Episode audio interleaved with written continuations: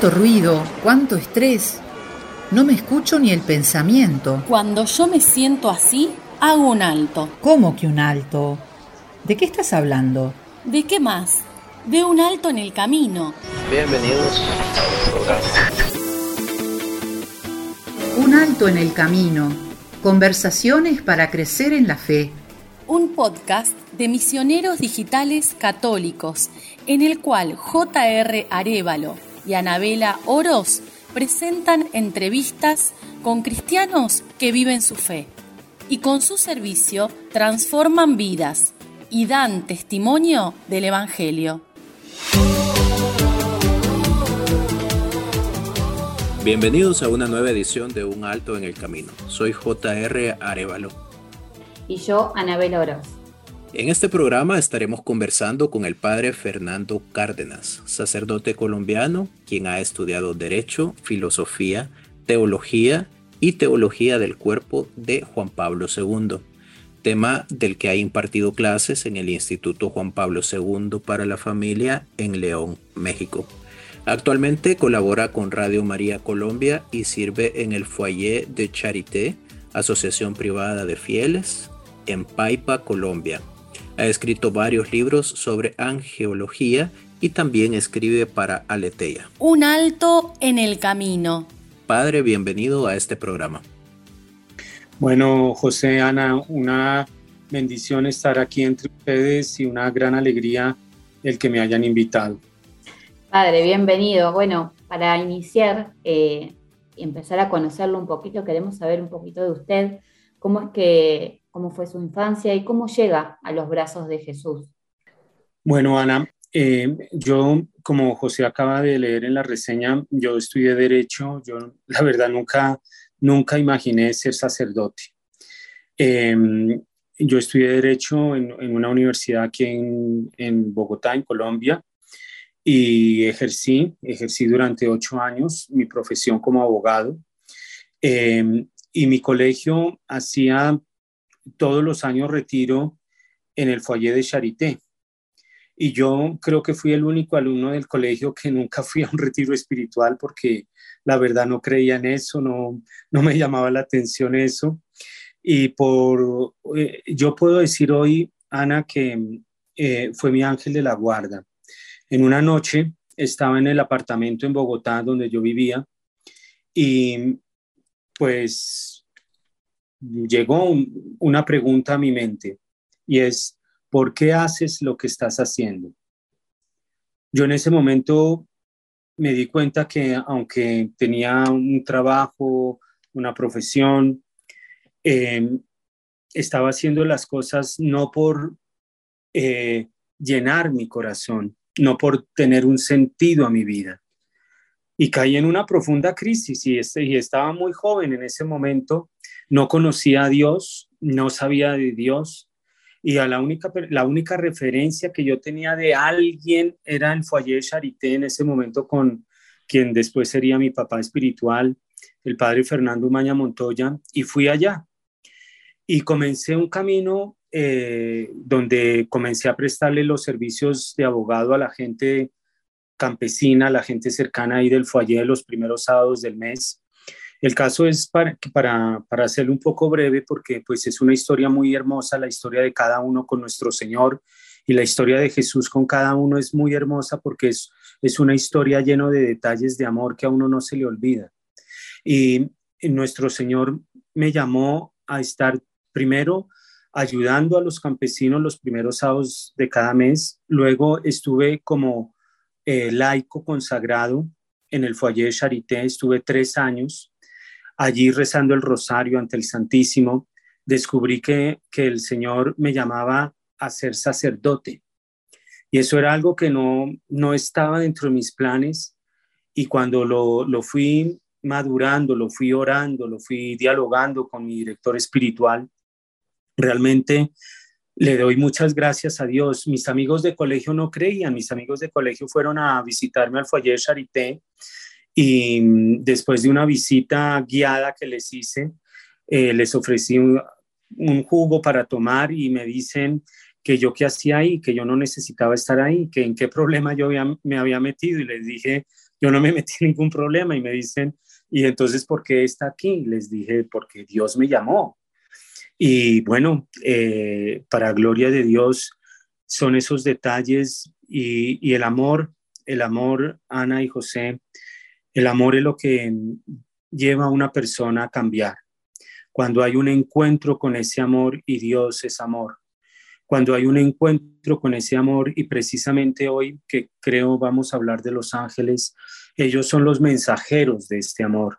Ellos son los mensajeros de que Dios nos ama de manera personal, eterna y fiel.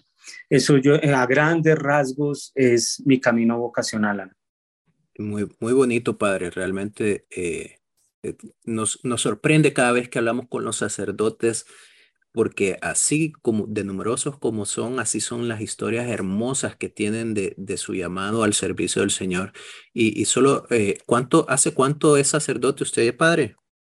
Hace 10 años, hace 10 años. Y bueno, ese, esos 10 años han sido muy bien invertidos, padre. Usted ha escrito eh, muchísimo acerca de los ángeles. Eh, también tiene un, un libro. Eh, su libro se llama Doctrina Católica sobre los ángeles y demonios, que está en internet, está en formato digital. Invitamos a todos los que nos escuchan a poderlo buscar y a devorar ese libro sobre este tema que es tan, tan apasionante. Y realmente, padre, quizás en toda su experiencia, la pregunta más concreta y puntual que le podría hacer es, ¿cuál es la razón principal de la existencia de los ángeles en, el, en todo el universo que, que ha sido ordenado por Dios? El amor, el amor de Dios, todo lo que existe, todo lo que existe viene de, de ese amor profundo de Dios y Dios crea los ángeles y, es, eh, y esto está, eh, la creación de los ángeles está en el, en el primer libro de la Sagrada Escritura, en el libro del Génesis. En el primer libro, en el primer capítulo, en el tercer versículo, es decir, Génesis capítulo 1, versículo 3. Allá cuando eh, se lee que Dios crea la luz y dijo, y dijo Dios, haya luz y hubo luz. Esa luz eh, no es la luz del sol porque este es el primer día, las primeras criaturas que Dios crea fueron los ángeles eh, y el sol fue creado en el cuarto día. Eh, pues no es la luz, no es la luz eléctrica, pues por razones obvias. fueron, fueron fue una luz espiritual. Los ángeles son criaturas espirituales puramente espirituales y esto a veces es difícil porque pues nosotros no, no, no conocemos ninguna criatura puramente espiritual. Nosotros somos materia y espíritu. Y, lo, y Dios entonces crea los ángeles y, algo bellísimo, José y Ana, es que Dios los crea y les da la administración de toda la creación. Esto lo dice, por ejemplo, San Agustín cuando habla de los seis días de la creación, que es, que es un relato hermosísimo, eh, pero aquí no lo voy a mencionar todo, pero Dios crea ángeles como criaturas espirituales como administradores de todo lo que hay. En el libro del Apocalipsis leemos que hay los ángeles de los vientos, en el Evangelio de San Juan está el ángel de las aguas, en el, en el libro del profeta Daniel está el ángel del fuego. Y Dios crea ángeles, Dios no creó demonios, los demonios son ángeles caídos, eh, porque cuando uno eh, lee el Génesis capítulo 1, versículo 3, dice, Dios dijo, haya luz y hubo luz. Y Dios separó la luz de las tinieblas. ¿De dónde salen las tinieblas? La tiniebla, sabemos, es la ausencia de luz. Hubo un, eh, hubo un momento, y esto lo narra el libro del Apocalipsis, en que algunos ángeles se rebelan contra Dios. ¿Por qué se rebelan los ángeles contra Dios? Porque los ángeles son criaturas espirituales con libertad con voluntad propias. Y los ángeles, y esto es algo que a veces se nos olvida, y es algo muy importante de tener en cuenta en el momento en que vamos a entrar en relación con los ángeles. Los ángeles son creados a imagen y semejanza de Dios, al igual que nosotros los hombres. Nosotros los hombres no, son, no somos la, la única criatura creada a imagen y semejanza de Dios. Los ángeles también. Y entonces como criaturas con libertad y con voluntad podían escoger o estoy con Dios o estoy contra Dios. Y hubo un momento en que una parte de los ángeles, no sabemos cuántos, pero eh, según la tradición fueron menos los que se rebelan contra Dios, le dijeron a Dios, no vamos a servir. Es la caída de los ángeles, es la, la tiniebla. Yo, yo explico esto valiéndome de ese episodio allá en el de las Torres Gemelas en Nueva York, cuando la torre es impactada por el avión y comienza a incendiarse y hubo gente que en ese momento no se nos mostraron las imágenes por lo fuertes, pero después salieron, hubo gente que dijo, no puedo hacer nada, me, me tiro, me tiro y, se, y hubo gente que se tiró desde las Torres Gemelas. Eh, pues bueno, más o menos esa fue la decisión que tomaron algunos ángeles. No quiero amar a Dios, no quiero servirle, no puedo vencer a Dios porque los ángeles tienen inteligencia, ellos saben que son criaturas. Los ángeles no son dioses, entonces el demonio sabe que no es Dios, pero el demonio sabe entonces que no puede vencer a Dios, pero le quiere ocasionar daño a Dios en su creación. Y entonces se tiraron a las tinieblas y ese es el origen de las tinieblas.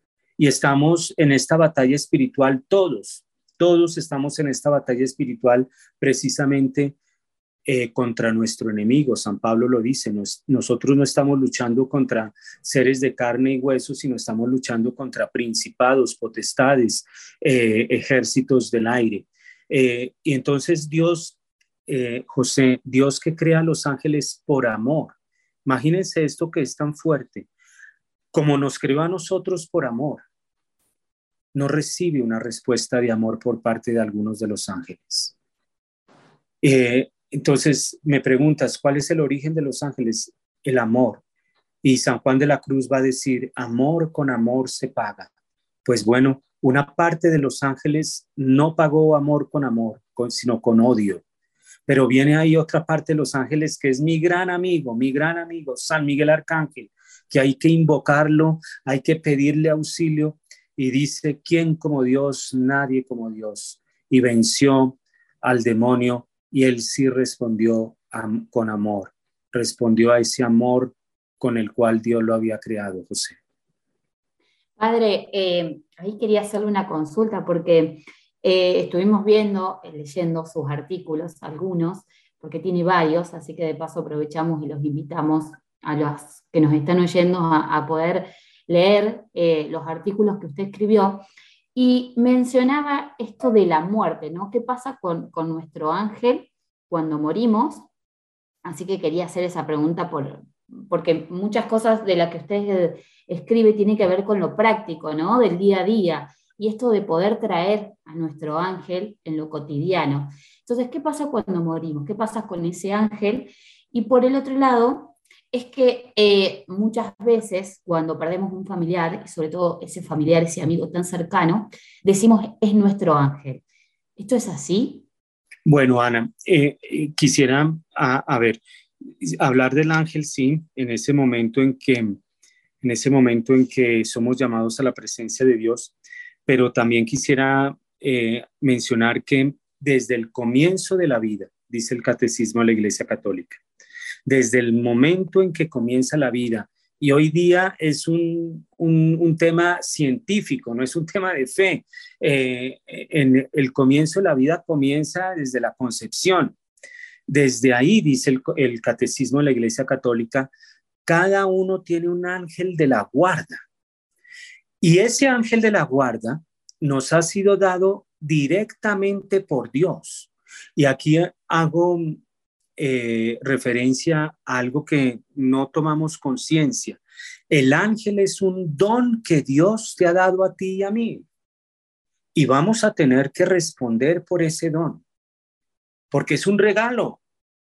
miren, eh, nosotros, cada uno de nosotros, desde el momento en que existimos, tiene un santazo al lado de uno, que ha sido dado por Dios, porque estos ángeles nunca han pecado, nunca. Prefirieron dar la batalla contra los demonios antes de rebelarse contra Dios. Tenemos unos santazos a nuestro lado, porque hay veces que el arte los pone ahí como bebecitos, y lo digo de una manera eh, un poco irónica, pero también gráfica, en calzoncillos. No, los ángeles son unos santazos. Y en esto algunos místicos han dicho que se parecen a la, a la Inmaculada Concepción, porque Nuestra Señora fue preservada del pecado original. Los ángeles nunca han pecado. Y esos ángeles, el que cada uno de nosotros tiene desde el momento de la concepción, ha sido dado directamente por Dios. Dios nos dio nuestro ángel de la guarda. Porque hay veces sale la pregunta, pero ¿qué es la, cuál es la diferencia entre yo tener la devoción al Padre Pío Petrelcina y tener la devoción al ángel de la guarda? Es que la devoción al Padre, el Padre Pío Petrelcina es para todos, pero el ángel de la guarda es para ti. Dios te lo dio teniendo en cuenta tres cosas. Primero, teniendo en cuenta tu temperamento. Cada uno de nosotros tiene un temperamento. Algunos somos nostálgicos, otros somos extrovertidos, otros somos introvertidos, teniendo en cuenta nuestro temperamento. Por eso es el, el que mejor te entiende. Segundo, teniendo en cuenta nuestra vocación. La vocación no es ser sacerdote o monja.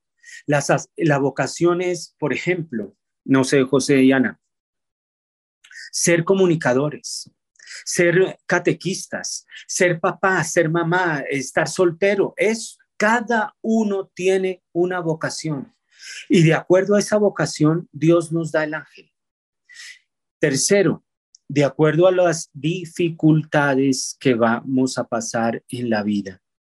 A Santa Gema Galgani, Santa Gema Galgani, esta santa, ella tuvo a lo largo de su vida religiosa como dificultades y Dios le mandaba ángeles para que la ayudaran a sobrepasar esa dificultad. Sobrepasaba esa dificultad y se iba ese ángel. Pues los ángeles, el ángel de la guarda, ya conoce las dificultades que tú vas a tener y te va a ayudar a sobrepasarlas.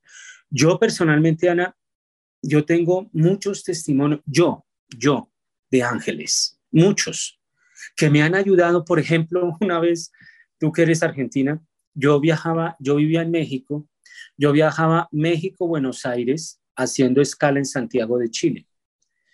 Y, lleva, y eso era lleno de maletas por libros, material, bueno. Y hice escala en Santiago de Chile y dije, voy a dejar una maleta. Entonces saqué todas las maletas, eh, me, me, recogió un amigo allá en el aeropuerto, estábamos desayunando, llegué en la mañana allá, estábamos desayunando y yo me quedé viendo y me faltaba una maleta. Y yo le dije a él, ¿dónde está la maleta? No, padre, no sé, pero, y era material, y que era material que no era mío, es decir, yo tenía que responder por ese material llamé a, la policía en el aeropuerto, eh, fui al lugar donde iba a hacer el check-in, en fin, no aparecía la maleta y le dije a este amigo, vamos a rezarle al ángel de la guarda. Y comenzamos a rezarle y me apareció una imagen que era una puerta como de lata, de color gris. Y entonces me puse a buscar esa puerta en el aeropuerto de Santiago de Chile hasta que la encontré, golpeé, dije, qué pena, aquí hay una maleta y me dijeron, ah, sí, es esa. Y apareció la maleta. apareció la maleta. Increíble, padre, increíble. Los ángeles nos ayudan a nosotros a encontrar las maletas. padre Pío Petrelchina, él tenía, eh, eh, pues él tuvo muchas experiencias, fue uno de los santos, bueno, todos los santos han tenido experiencias con los ángeles y un, un dirigido espiritual de él, que era americano, viajó allá a San Giovanni Rotondo y por el viaje, se quedó dormido desde Roma hasta San Giovanni Rotondo y el padre Pío sintió eso y le pidió al ángel y el ángel lo condujo y él se despierta, este americano se despierta al frente del monasterio del padre Pío. Y el padre Pío le dice, nunca vuelva a hacer eso, nunca vuelva a hacer eso. Los ángeles vienen a ayudarnos en todas nuestras vidas. No hay nada, y esto lo dicen los teólogos, teólogos, por ejemplo, como Karl Rahner, no hay nada que sea indiferente a los ángeles. Nada. Que si tú estás triste, el ángel no le es indiferente esa tristeza. Que si tú estás alegre, que si tienes que hacer un trabajo, que para el ángel no hay nada indiferente. ¿Por qué? Y aquí hay algo muy grande. ¿Por qué? Porque Dios se hizo hombre. Y entonces, cuando Dios se hace hombre, Juan Pablo II, aquí entra la teología del cuerpo, Juan Pablo II dice, desde que el Hijo de Dios se hizo hombre, el cuerpo humano entra por la puerta grande de la teología. Entonces, si miren el libro de Tobías, en el libro de Tobías está todas las funciones de un ángel de la guarda. San Rafael protege a Tobías de que un pescado le muerda eh, un pie y le dice, no te dejes. San Rafael no dejó que dañaran el cuerpo de Tobías. Esto es realmente grande. Y entonces los ángeles nos ayudan en nuestra peregrinación. Y en ese último momento aquí y ese gran paso al encuentro definitivo con nuestro Señor, eh, los ángeles de la guarda nos, nos ayudan a dar ese paso. De hecho, los sacerdotes hacemos una oración cuando estamos en, algún responso de, de alguna persona fallecida, donde según la tradición San Miguel presenta el alma ante Dios. El demonio en ese momento se, se, presenta y el demonio es el acusador. Dios no acusa, el demonio sí. El y el demonio viene a acusarnos y San Miguel viene a defendernos. San Miguel es una gran, porque ese momento es un momento de mucha lucha. Entonces, y, la ciencia ha dicho que el último sentido que se pierde es el de la audición. Por eso es tan importante rezarle a una persona. Así clínicamente allá eh, esté muerta, continúa oyendo, y podemos decirle, vete en paz, vamos a estar rezando. Y en ese momento el alma comienza una lucha. Entonces hay que pedirle a San Miguel que le ayude a esa alma. ¿Qué ocurre? El, alma se presenta, dice el catecismo de la Iglesia Católica, se presenta ante Dios para, para el juicio particular y entonces el, el ángel ya es santo, ya tomó su decisión él es santo, el ángel siempre va al cielo. El alma humana, si va al, infierno, eso es lo que se conocen los ángeles mártires. Hicieron todo lo que podían hacer, pero no lograron la salvación de su, de su protegido. San Agustín dice, el que te creó sin ti no te va a salvar sin ti. Uno, uno mismo que decide. Eh, cuando el alma va al, al, cielo se une al coro de los ángeles. Pero, ¿qué ocurre cuando el alma va al purgatorio? El ángel continúa, continúa queriendo que, su protegido salga lo más rápido del, del purgatorio, porque en el purgatorio la persona sufre mucho, es un sufrimiento de amor. Y entonces el ángel puede tomar la figura de su protegido y hay veces uno escucha, ah, es que vi a tal persona que falleció hace no sé cuánto tiempo. Es el ángel. ¿Para qué? Para que oremos por esas personas y para que su protegido salga lo más rápido del purgatorio y se una a él en el, en el cielo. Ya en el cielo no vamos a necesitar ángeles de la guarda, eh, porque no, no necesitaremos ser guardados de, nada ni de nadie. Y en este sentido, solamente para terminar muy rápidamente, ¿De qué nos guardan los ángeles? ¿De qué nos, porque le decimos ángel de la guarda? ¿De qué nos guardan? De dos cosas. Uno, del enemigo externo. El enemigo externo el demonio, el mundo, de las seducciones del mundo y el demonio. Los, ángeles vienen a protegernos de eso, pero también algo importantísimo, nos guarda del enemigo interno, porque hay veces nos damos muy duro nosotros mismos. Y entonces eh, nosotros mismos nos convertimos enemigos con complejos, miedos, temores, que no dejan florecer lo mejor. Y el ángel quiere llevarte a que tú realmente cumplas la misión que Dios te ha encomendado. El ángel conoce cuál es esa misión. Eso, no sé, eh, Ana, si quedó respondida la pregunta. Sí, padre. Sí, sí, sí. exhaustivamente, pero igual quisiéramos seguir escuchando, pero queremos tocar por ahí otro par de temas, padre. Eh, bueno, en uno de sus artículos usted no, nos comenta eh, que en los últimos 20 o 30 años se han publicado más libros acerca de los ángeles que en todo el siglo pasado. Entonces, eh, quizás sería por qué se han puesto de moda los ángeles y, y luego eh, unirla también con, con, este tema que vale la pena que usted siendo eh, el experto nos lo aclare.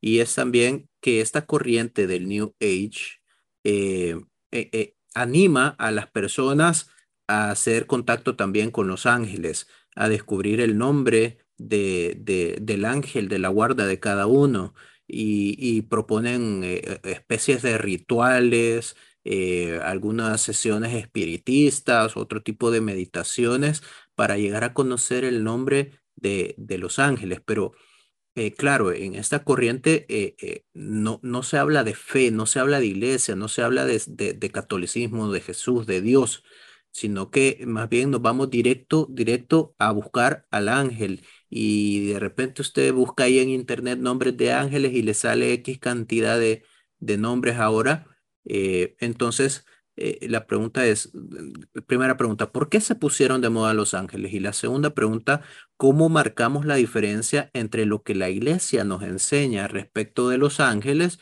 y estas corrientes? Bueno, eh, hay un, un, deseo natural en el hombre de entrar en relación con los ángeles, porque ese es el, el proyecto original de Dios. Dios quería que las primeras criaturas que he dicho son los ángeles entraran en comunión con las últimas criaturas que somos nosotros los hombres. Dios quiere una alianza entre el ángel y el hombre.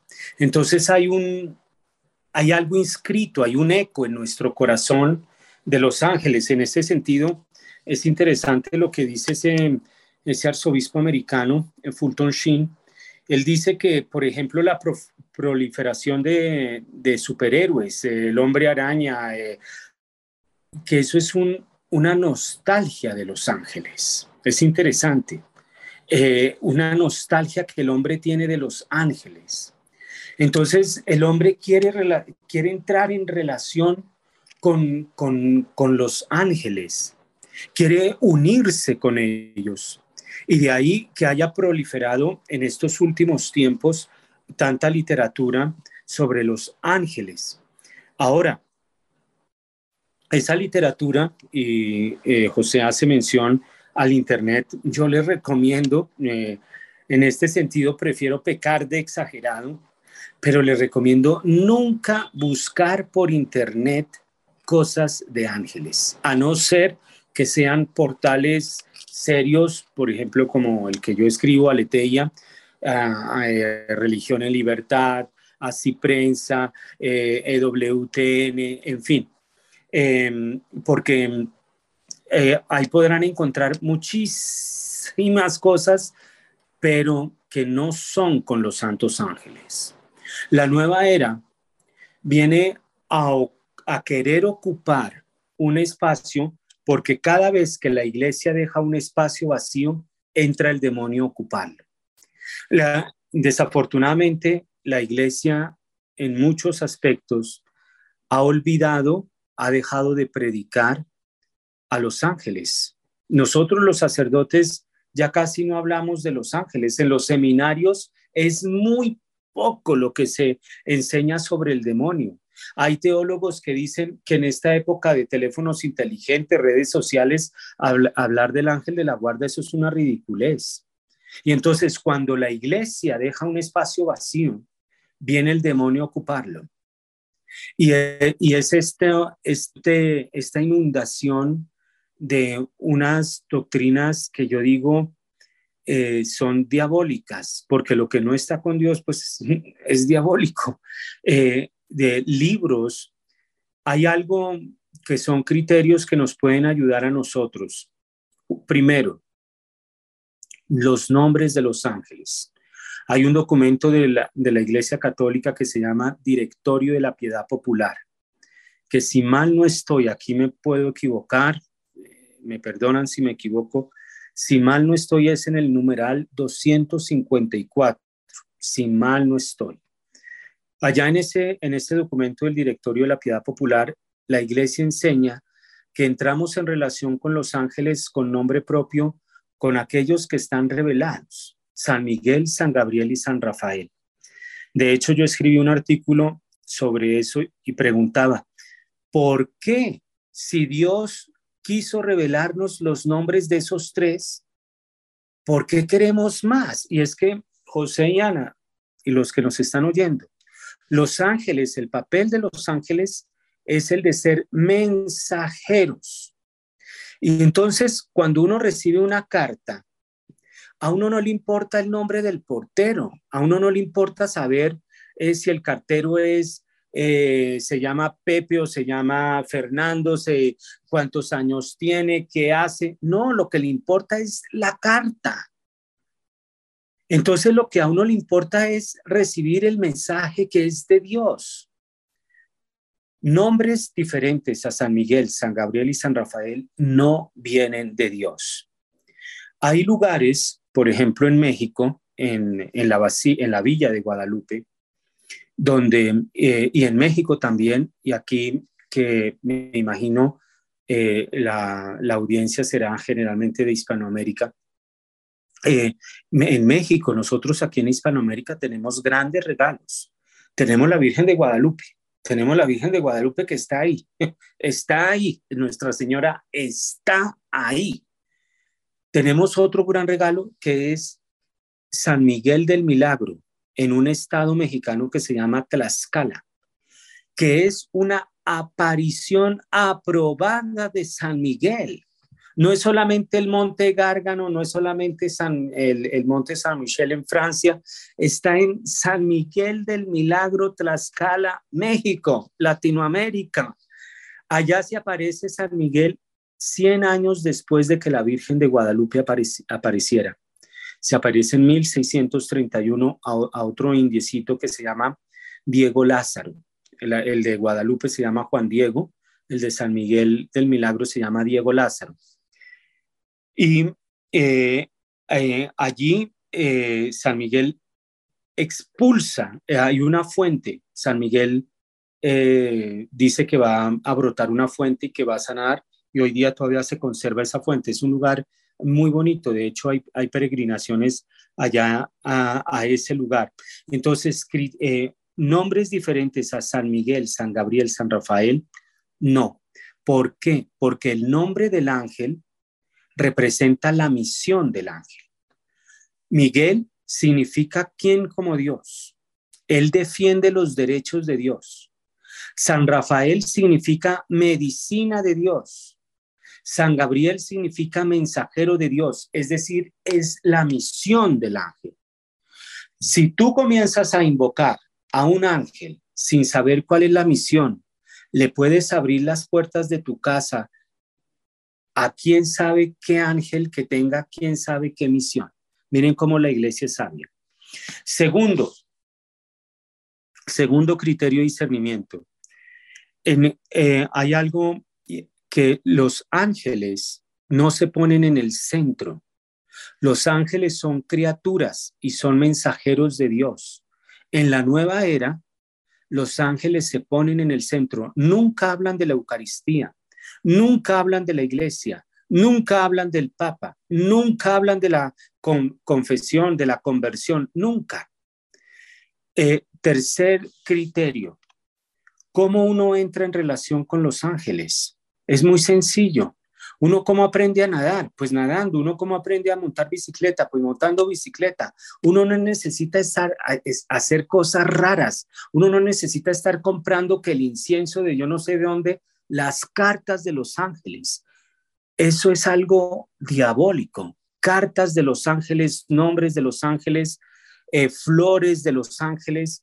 Hay una, eh, en una ocasión en Radio María, hacía el programa en vivo y una persona me llamó y me dijo, padre, mire, es que me, me, escribieron y me dicen que les prepare que a los ángeles una comida que les abra las puertas porque van a llegar a la medianoche a mi casa, padre. Eh, le, dije a, le dije a esta señora, mire señora, cómase usted la comida, cierre inmediatamente la puerta y llame a la policía porque lo que le van a hacer es, la van a robar. Eh, los ángeles no necesitan esto. ¿Por qué? Porque son espíritus puros. Ellos no necesitan comer porque no tienen boca, no tienen estómago. Ellos no necesitan que les abras la puerta porque son espíritus puros. ¿Y, y qué ocurre cuando uno tiene una falsa devoción a los ángeles? Primero es un pecado, es el primer pecado, pecado de idolatría.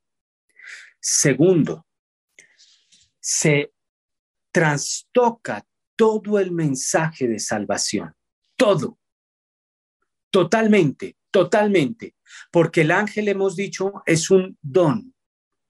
Ahora, con las prácticas de la nueva era, tú quieres instrumentalizar al ángel.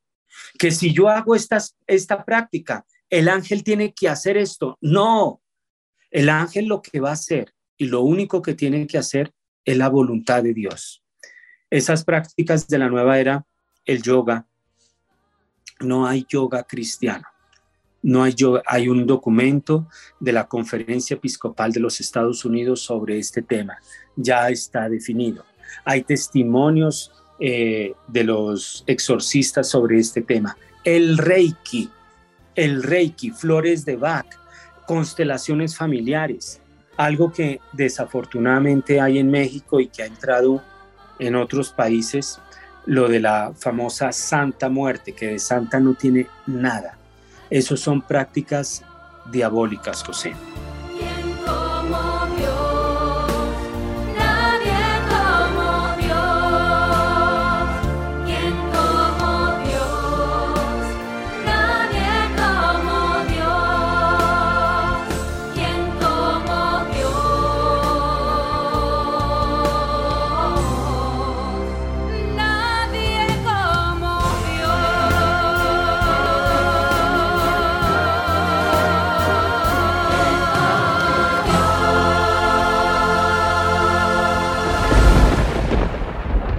Un alto en el camino. En la página web de Misioneros Digitales Católicos podrás encontrar las reflexiones del Evangelio del Padre Luis y todos nuestros recursos para crecer en la fe. Suscríbete a nuestro canal de YouTube, en donde encontrarás nuestros podcasts, las reflexiones del Evangelio y misas del Padre Luis. MDC Kids y muchos recursos para crecer en la fe. Porque hasta el cielo no paramos con Jesús y con María y San José nuestro guía. Puedes escuchar todos nuestros programas de Un Alto en el Camino en Spotify, YouTube, Apple Podcast, Google Podcast, Anchor FM y Radio Public. Búscanos como un alto en el camino. Puedes seguirnos en nuestras redes sociales como Misioneros Digitales Católicos, como Un Alto en el Camino, una historia de fe, y en Instagram como JR Arevalo. Además, puedes buscar el libro del testimonio que inspiró todo en amazon.com, como Un Alto en el Camino, una historia de fe escrito por J.R. Arevalo.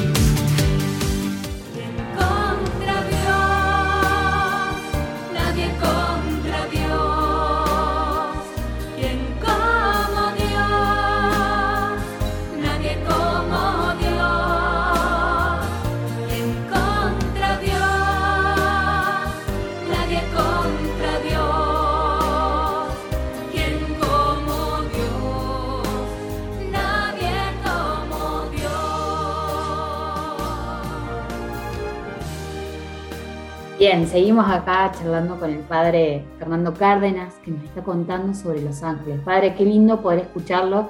Como decía recién José, hay tanto para preguntarle, pero tenemos poco tiempo. Queremos profundizar un poquito más, si le parece, en esta relación que tenían santos eh, como el Padre Pío, San Francisca, la relación que tenían ellos con, con sus ángeles. ¿Qué nos recomienda usted? ¿Qué consejo nos puede dar para fomentar para crear, si es que no la tenemos, esa relación que tenemos con nuestro ángel. Comiencen a tenerla, Ana. Comiencen a, a, pedir. Yo en los retiros le digo a las personas, le digo, miren, quiten los despertadores, las alarmas, y pídanle al ángel de la guarda que los despierte a tal hora. Y el ángel lo va a hacer. El ángel lo va a hacer. Comiencen en la mañana a invocar a su ángel con una oración sencilla. ángel de la guarda, mi dulce compañía, no me desampares ni de noche ni de día. En la noche, agradezcanle al ángel de la guarda de las inspiraciones, de los peligros que, de los que nos ha defendido. Y durante el día, por ejemplo, el, el Papa Pío XI le da a los cardenales y a los nuncios lo que se conoce como un bello secreto.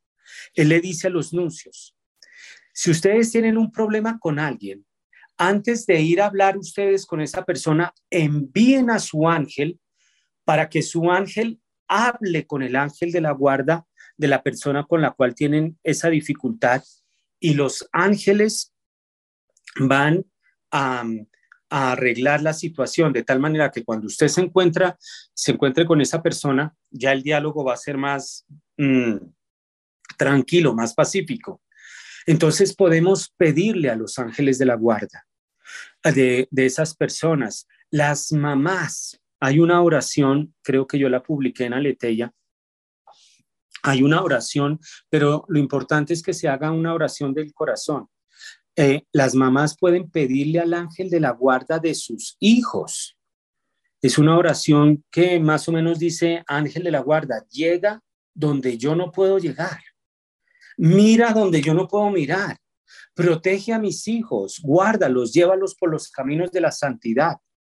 Eh, son cosas muy prácticas. Santo Tomás de Aquino nos dejó una oración eh, que se conoce como la oración del estudiante, donde es invocando al ángel de la guarda para que nos ayude a entender ciertas cosas que nos cuestan. Si yo hubiera sabido eso en el momento en que, hubiera en que estaba estudiando química y física, me hubiera quitado muchos dolores. muchos dolores. Puro dieces, padre, puro dieces. sí, pero el ángel no va a hacer la tarea por ti, el ángel no va a hacer el trabajo por ti, pero te va a ayudar para que eh, entiendas de la mejor manera posible. Son cuestiones muy prácticas. A veces pensamos que esto de Los Ángeles es como ciencia ficción, que es para gente especial. No, no. Los ángeles están como un regalo de Dios, ya lo dije, para ayudarnos a llegar hacer lo que Dios quiere que seamos, a potencializar todo. Miren, por ejemplo, el, libro de Tobías. Esto es algo muy, muy hermoso, porque el libro de la sabiduría dice que por envidia del pecado, por envidia del demonio entró el pecado al mundo.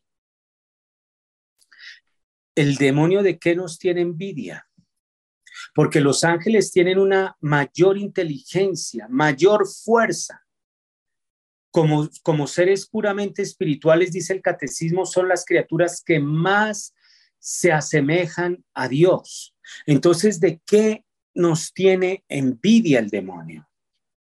De algo muy grande, del, cuerpo humano. Y, y pongamos estas luces, y esto es algo que creo que es interesante. Miren, decíamos, el demonio, creado como luz, prefirió la tiniebla es luz, pero dice, no, yo no soy luz. Hablemos las cosas claras. Yo, yo, yo soy, yo, yo no soy mi cuerpo, eso, ese discurso que uno escucha. LGTB. En el libro del Apocalipsis está el, la serpiente esperando a que la mujer dé a luz para devorar al niño. Pongamos esa luz en las clínicas abortistas. O sea, cuando uno entiende esto, uno entiende que es que no está luchando, y lo digo así, eh, no está luchando con la banderita del arco iris, no, está luchando contra criaturas espirituales. Por esa razón, el pecado tiene una incidencia en el cuerpo. Y una vez yo hablaba con un papá y el papá me decía, padre, hable con mi hijo, porque va en malos caminos. Le dije, ¿cómo sabe? Me dijo, porque la mirada le cambió. Eh, esa es la incidencia, la envidia que nos tiene el demonio. Por eso el demonio quiere destruir el cuerpo, quiere destruir la familia, quiere destruir la vida. Y los ángeles, en el libro de Tobías, aparece San Rafael, que es todo lo contrario. Él viene a que Tobías y Sara consuman su matrimonio. y les enseña una oración que creo que está en el capítulo 6 del libro de Tobías, una oración hermosísima, que es hacer el plan de Dios. Esa, esa, esa padre es una oración, creo yo, que muchas, incluso muchas parejas que van a casarse, escogen como lectura para hacer dentro, dentro de su matrimonio, si no me equivoco. De acuerdo, José, de acuerdo, de acuerdo. Es, es, una, es una oración hermosísima donde el el arcángel San Rafael lleva a Tobías y a Sara a que el uno y el otro se vean como un don, no como una propiedad, sino como un don. Esto es algo hermosísimo. Entonces, si el demonio nos tiene envidia del cuerpo y quiere acabar el cuerpo, los santos ángeles llevan a que el hombre con su cuerpo le dé culto a Dios y el hombre con su cuerpo reciba esa gran promesa que Jesús nos dijo, he venido a que tengan vida y vida en abundancia. Y esto con nuestro cuerpo, ahí se une lo que se llama la teología del cuerpo con los santos ángeles, que no van separados. El cuerpo humano no va separado del ángel. Por eso uno dice que una correcta angeliología involucra una correcta antropología. Eh, a eh, los que eh, son devotos de la nueva era, ¿qué concepción del hombre tienen? No es una concepción que parta de la dignidad del hombre, no es una concepción que defienda la vida del hombre desde la concepción. Y por eso una falsa angelología conlleva una falsa antropología. Y una falsa antropología conlleva una falsa angelología. Están unidos. Interesantísimo, padre. La verdad que hay muchísima tela que cortar y, de esta relación que puede llegar a ser tan íntima con, con los ángeles, ¿no? Eh, y hablando también de, de, siguiendo con el tema de Los Ángeles, eh, vamos a aprovechar estos últimos minutitos, tenemos por ahí dos preguntas más, pero la que, la que quisiera hacerle es, eh, San Pablo es el que menciona las siete jerarquías angélicas, dominaciones, potestades, tronos, de las que se me vienen hacia la mente. Usted le aseguro que usted sí se las puede todas.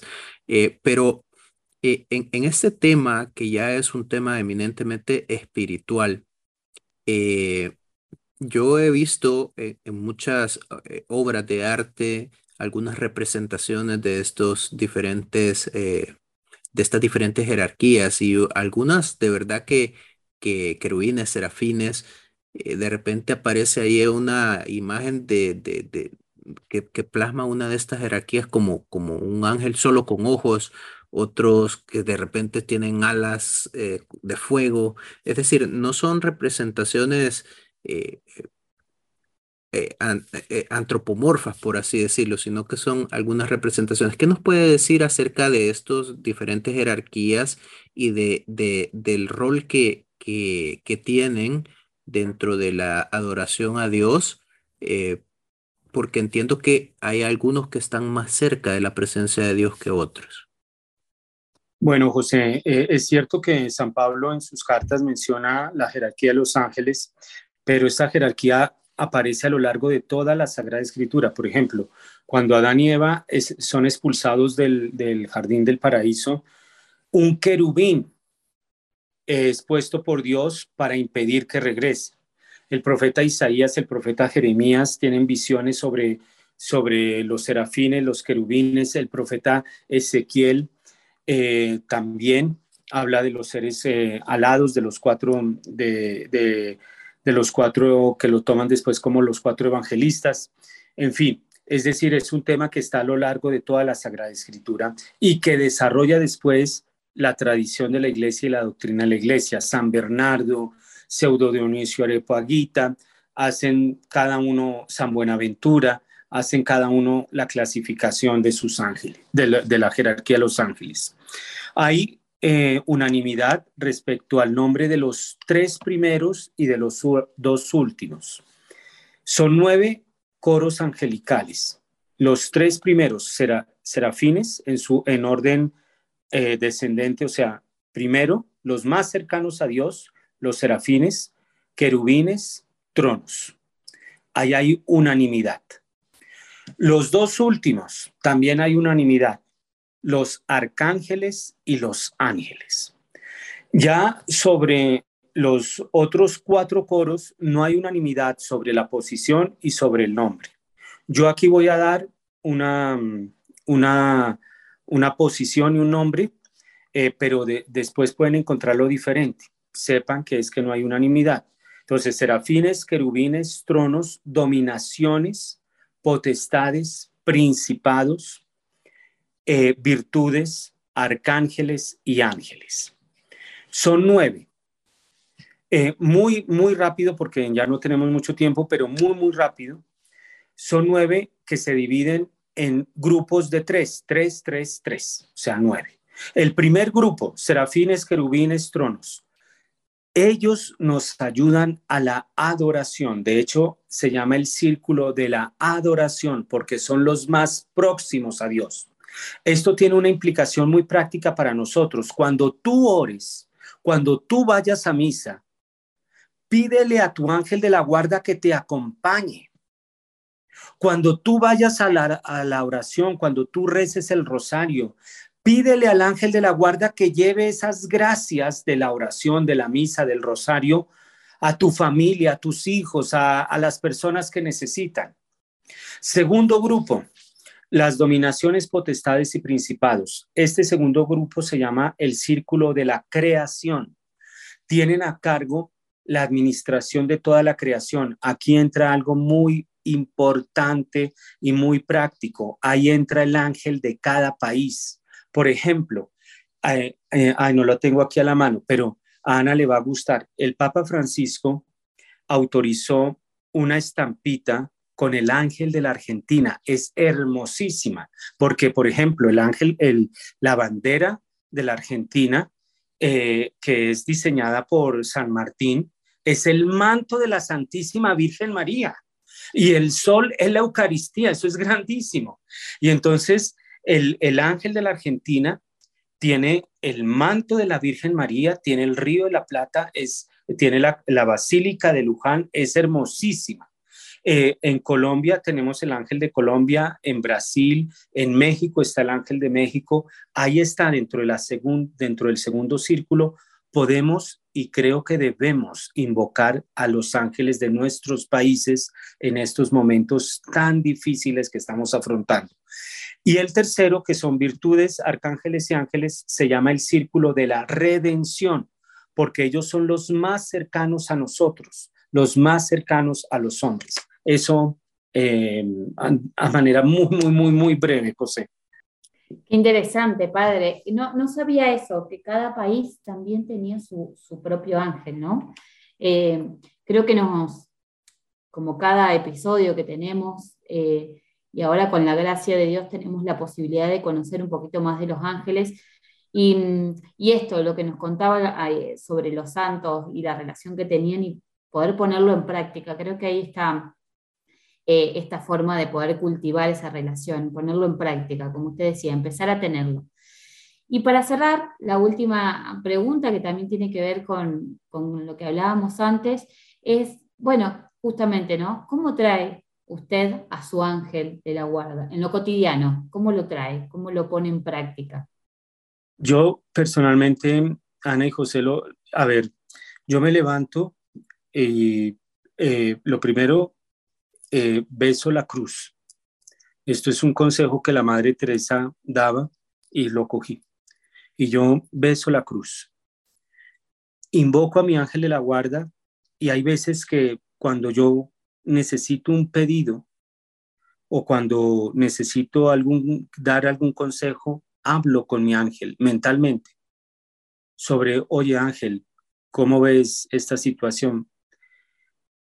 También a lo largo del día eh, soy muy devoto, aquí lo tengo, de la coronilla de San Miguel Arcángel o del rosario de San Miguel Arcángel.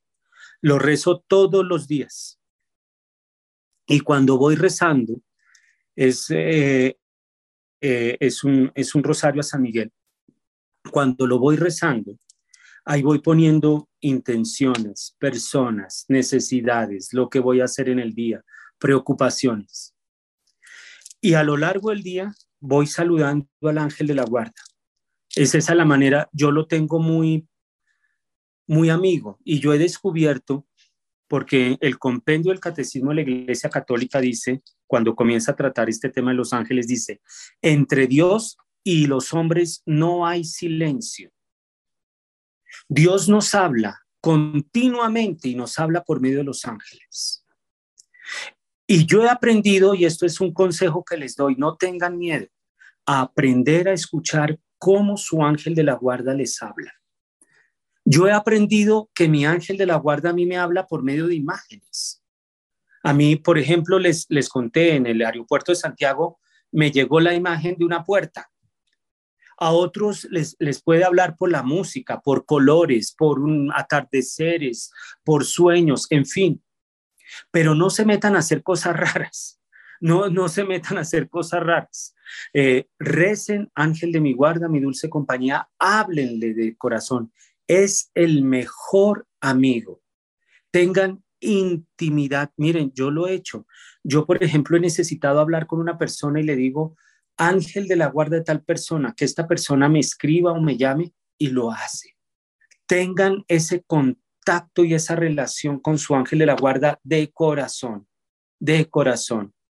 Es algo que Dios nos ha dado y que es necesario para que tengamos esta vida en abundancia que nuestro Señor nos ha, nos ha llamado a tener. Definitivamente, Padre, muchísimo eh, de qué hablar. Este, este tiempo nos, nos ha parecido tan provechoso, pero tan cortito, y sin embargo hemos hablado de tanto. Eh, quedamos tentados y, y, deseosos de poder eh, seguir esta plática con usted en, otro episodio. Primero Dios así pueda ser. Le agradecemos por tocar este tema que es tan importante para nosotros y como usted decía, quizás ha sido relegado, pero teniendo eh, este don que usted mismo nos dice, el, ángel como don, como otro regalo de los muchos que Dios nos ha dado a través de nuestra vida, eh, ponerlo en práctica, eh, ese, ese, e, ese diálogo, poner en práctica ese diálogo y creer que es una, un ser espiritual que está cerca de nosotros, que está conectado a nosotros, que puede interceder por nosotros y que puede ayudarnos Creo que eso es una lección que nos queda, eh, pero muy, muy, muy grabada. Eh, creo que Ana y yo vamos con nuevos conocimientos, con nuevas cosas que buscar por ahí, un par de libros, buscar también su libro de una vez. Y a modo de, cerrar, pues no me queda más que agradecerle, Padre, eh, pedir, bueno, de pedirle a todos los que nos escuchan que busquen los artículos del Padre. Ha escrito extensamente sobre el tema de ángeles en Aleteia, este bello recurso que, que, que, que está disponible para todos nosotros los católicos en Internet. Como decía el Padre, busquen fuentes confiables esta es una de las mejores fuentes que pueden encontrar. También, padre, pueden eh, buscar su libro. Está en, en plataforma digital. Eh, se puede encontrar en, en Amazon. Eh, si no me equivoco, sí está en, en, en Amazon, ¿verdad, padre? Es doctrina Católica sobre los ángeles y los demonios. Y no sé si tiene algún otro libro que nos quiera recomendar. Bueno, eh, yo he escrito otros libros, solo que no están en versión PDF y se acabó la edición, un libro que se llama Los Ángeles, La acción de los ángeles en la historia de la iglesia. Y escribí, eh, eh, fui coautor de otro libro que se llama El Ángel de Portugal, El Ángel de Fátima. pero esos no están en, versión digital, vamos a ver cuándo se hace. hay un libro sobre ah, Los Ángeles, eh, que ay, ahora se me olvidó, eh, alguien está a tu lado, alguien está a tu lado. Eh, es un libro muy, muy bueno sobre el ángel de la guarda, muy sencillo, muy ameno. las catequesis que Juan Pablo II dedicó a este tema de los ángeles por allá en el año 85, 86, lo pueden encontrar en la página del Vaticano, de la Santa Sede, o buscarlo en Catequesis de Juan Pablo II sobre eh, los Santos Ángeles. Em, hay una homilía del Papa Benedicto XVI hermosísima con ocasión de la ordenación como de tres, de tres sacerdotes, los ordena obispos, y él hace mención a San Miguel, San Gabriel y San Rafael porque el día de la ordenación fue el 29 de septiembre, que es la fecha de la fiesta de ellos. Eh, son recursos eh, que, que, están, eh, pues aquí, José y Ana, si me permiten, los programas de Radio María, que generalmente son sobre ángeles, están en, en mis redes sociales, Padre Fernando Cárdenas, en Facebook, YouTube e Instagram. Ahí, ahí los publico y también los artículos de Aleteia. Eh, en fin, em, son cosas que, que están para ustedes, ¿no? Para la evangelización y para la mayor gloria de Dios y para, para ayuda de nosotros. Este es tiempo, y esto lo decía el Papa, hay, hay, hay otros libros muy, muy, muy buenos, muy sencillos del Padre Ángel Peña. Eh, esos están en PDF. Pueden buscar ahí Padre Ángel Peña y ahí los encuentran. Son momentos, decía el Padre Pío, momentos de recurrir y de pedir la protección, la asistencia y la ayuda de los ángeles. Así es, Padre, así que lo, hay que ponerlo en práctica, simplemente eso, eh, recordar que tenemos nuestro ángel y, bueno, como decía José, gracias. Eh, no, se, eh, no, se va a ver, los oyentes no lo van a ver, pero acá yo tengo todo anotadito, todo lo que usted nos fue diciendo, porque era escribir, escribir constantemente, así que gracias por, por enseñarnos y, sobre todo esto, por darnos a conocer, ¿no? Y saber aprender un poquito más de, los ángeles. Definitivamente, Padre. Así es. No, Ana, Ana y José, a ustedes muchas gracias por la invitación y realmente muchas gracias por el esfuerzo que ustedes hacen. Que Dios los bendiga a ustedes por, por todo este empeño de llevar estas grandes riquezas y estos grandes tesoros que tenemos a, muchísimas personas. Que Dios los bendiga, porque los necesitamos. Necesitamos evangelizadores comprometidos. Necesitamos personas que muestren la verdad. Necesitamos personas que hablen de su fe y que vivan su fe. José y Ana, realmente muchas gracias. Ha sido un placer conocerlos. Gracias, padre. Igualmente ha sido un placer y como le repito, pues este micrófono está abierto. Primero Dios podamos agendar pronto otra sesión para, para tocar esos temas que nos quedaron pendientes. Y mientras tanto, pues agradecerle de todo corazón, encomendarlo a los brazos de nuestra Santísima Madre, eh, al, a su ángel de la guarda y, y, también pediremos a nuestros ángeles de la guarda que, que estén eh, atentos a todo lo que usted está haciendo y que nos, que nos, que nos lo indiquen, que nos inspiren a seguirlo eh, en este tema que es tan importante para, para nosotros en, en nuestra formación espiritual. Así es que no me queda más que despedirlo, agradecerle su tiempo, agradecer a todos los que nos están escuchando y que han sintonizado este programa. Nos volveremos a encontrar y mientras tanto nos abrazamos en el Señor. Gracias. Gracias por hacer un alto en el camino. Ahora podés continuar en tu caminar. Nos encontramos en el próximo programa con otra historia de fe.